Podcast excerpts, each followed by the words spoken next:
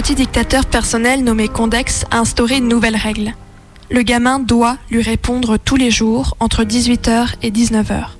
Il ne sait jamais quand ça va tomber, mais dans ce créneau, il doit garder sans cesse un œil sur son téléphone. Tout manquement est puni de hurlements, larmes de crocodile paternel manipulateur ayant pour but de culpabiliser le gosse. Cet exercice de pouvoir débile auto-attribué consiste également à ne pas s'en servir de temps en temps. Comme ça, le gamin reste bien une heure en alerte pour rien. Interdiction de rater un appel. Interdiction d'en initier un également. Obligation de se tenir à disposition de son Seigneur et maître une heure par jour, tous les jours, quoi qu'il arrive. La seule cohérence dans ce délire, c'est qui a le pouvoir. C'est papa. Point final. Parce que la loi limite l'exercice de mon contre-pouvoir, parce qu'elle est sexiste, parce que c'est des comme lui qui la rédigent pour des comme lui. Juste tenir le cap et dire au gamin Tu n'es pas obligé, tu as le droit d'exister entre 18 et 19 heures. C'est presque délictuel.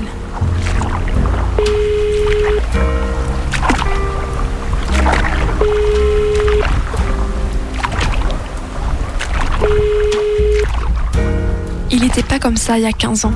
Le truc, c'est qu'il y a 15 ans, il ne pouvait pas l'être. Il n'aurait même pas pu imaginer des choses comme ça. Non, au début, c'était un mec, random, avec son sac de merde comme tout le monde, plus ou moins équilibré, comme tout le monde. Il avait 26 ans, j'en avais 24. J'étais celle des deux qui avait une avance en chemin de vie. J'avais déjà un enfant, j'avais travaillé plus jeune que lui, j'avais l'ascendant en vécu en somme. Il n'empiétait pas sur mon territoire parental à l'époque, c'était pas son gosse. C'était pas son gamin et moi j'étais pauvre. La répartition des pouvoirs était en mode chacun sa compétence. Moi je suis maman, toi t'es un bourgeois gavé. Si j'ai besoin de calculer un crédit ou de maîtriser un code social à base de cuir à poisson, je te fais signe.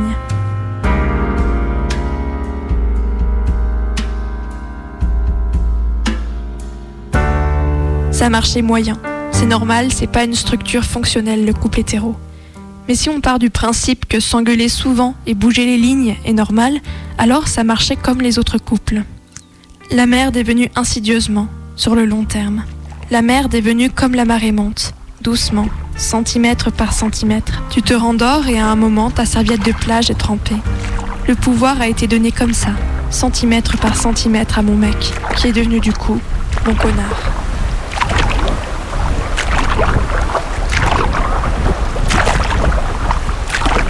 Quand la marée monte, c'est matériel, tu vois.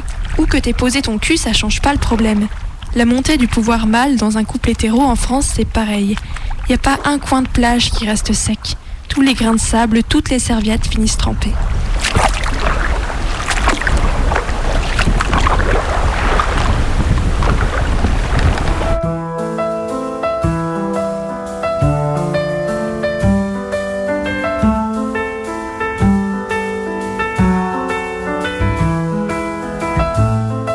Je devais, loi oblige, obéir à l'autre d'avant, le père du gosse.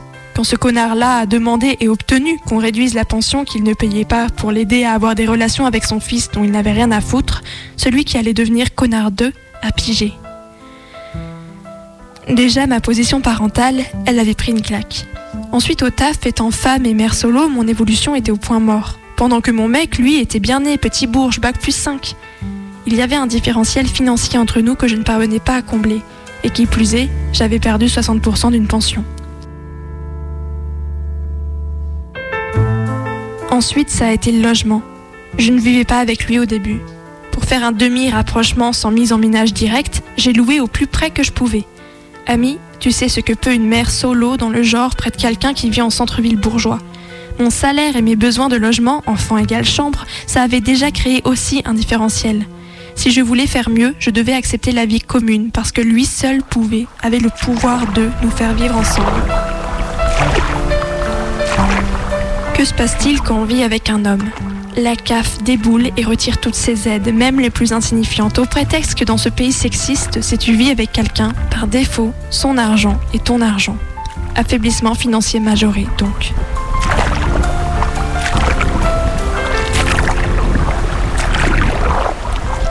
savais toujours que mon SMIC améliorait. Mais plus les barèmes sympas, tout passait en mode paye plein pot, connasse, t'es en couple, t'es riche d'un salaire de plus. Bah non, en fait. C'est comme ça que le pouvoir d'un homme monte, comme la marée, centimètre par centimètre.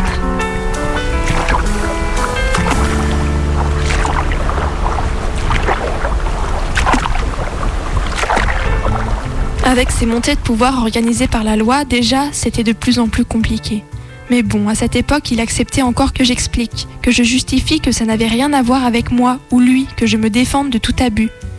Insidieusement, j'apprenais à justifier de ce qui ne dépendait pas de moi, à rendre des comptes, à m'excuser pour ce que faisait la loi de mon pays. J'apprenais à trouver normal de compenser, payer plus pour que lui ne soit pas impacté injustement, trimer double pour compenser.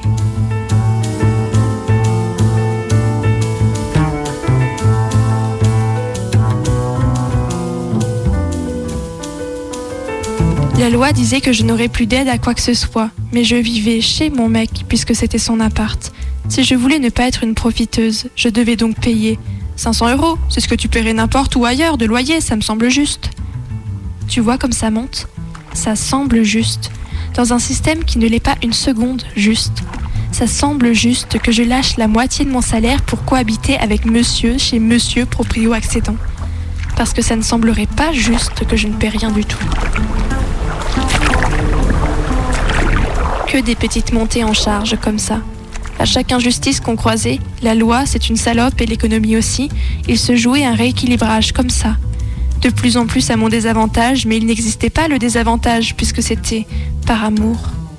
Par et pour une histoire d'amour, ça ne pouvait pas être autre chose que ce qu'on appelle des compromis. Faut ce qu'il faut, on n'a rien sans rien. Autrement, ce ne serait pas juste. Arrive un moment où t'as l'impression d'avoir bien tout calé, tu relâches, ouf, on est posé, on fait un gosse.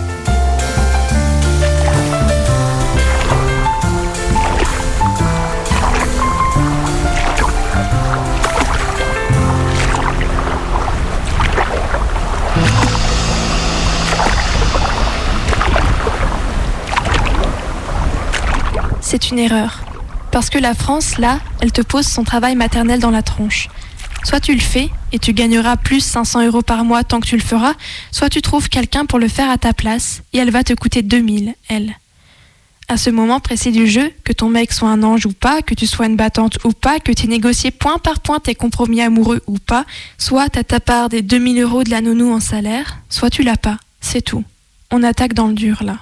La bascule du pouvoir est implacable. T'es bien payé ou tu l'es pas. Si tu l'es pas, t'as perdu ma fille. C'est quasi pas la peine de te battre. À cette étape précise, tu l'as dans le cul. Ça va partir en vrille. Tout le pouvoir a basculé et pas de ton côté. Terminé. C'est comme ça que des années de couple, de rééquilibrage constant, de dialogue constructif, de compromis dont on pouvait être fier, prennent fin brutalement et n'ont servi à rien. Et qui est ce connard qui ronfle dans mon lit? Ce n'est pas mon mec, c'est un monstre, il m'a menti. Ou pas. Il est le même que la veille. Tu es la même aussi. Personne n'a menti à personne, ne te ment pas à toi-même, c'est pas le moment, vous avez toujours fait des arbitrages, il y a toujours eu des conflits et tractations. Le pouvoir vient juste de basculer. C'est tout. 80% des violences conjugales se déclenchent au moment du premier enfant. Parfois pendant la grossesse, parfois après la naissance, mais régulièrement à cette étape-là. 80% de ces mecs sont des bâtards qui font mine d'être gentils et se dévoilent ensuite. C'est beaucoup.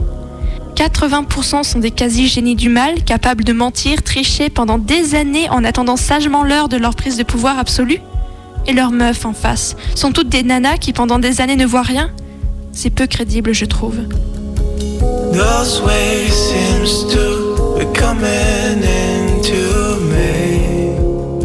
Je ne crois pas être une belle nièce qui ne voit rien venir, et je crois encore moins que les mecs, qui sont quand même pas des flèches, pardon, soient des génies du mal capables de stratégie à long terme façon film comme ça. Non. Par contre, la distribution inégale du pouvoir, notamment celui de l'argent, jusqu'à la bascule finale de la naissance de l'enfant, ça, ça, ça colle davantage au réel, à mon vécu, à celui de tant d'autres. La marée monte peu à peu, et puis pouf, la grosse vague trempe ta serviette.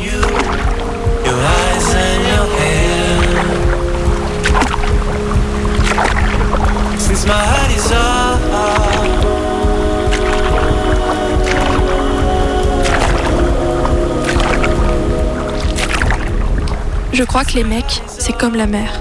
Ils se rendent pas compte qu'ils montent sur ton sable. Ils réalisent pas les avancées, un centimètre de pouvoir ici, un là, bof, j'ai toujours un mec bien, non?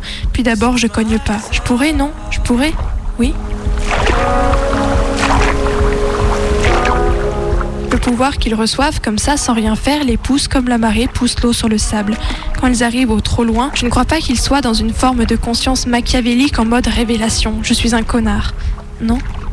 Non, d'ailleurs, dans mon expérience, c'est plutôt le sable qui dit à la mer qu'elle est en train de lui dégueuler dessus, et ça aggrave le problème. Euh, tu deviens un gros con là, chérie. Hein? Alors que je pourrais cogner et que je le fais même pas? Et là, il va cogner.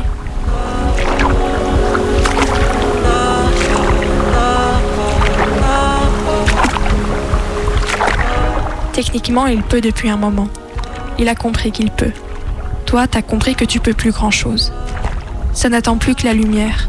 D'un côté, on entendra c'était un connard, il cachait bien son jeu. De l'autre, quelle pauvre conne, elle n'a rien vu venir.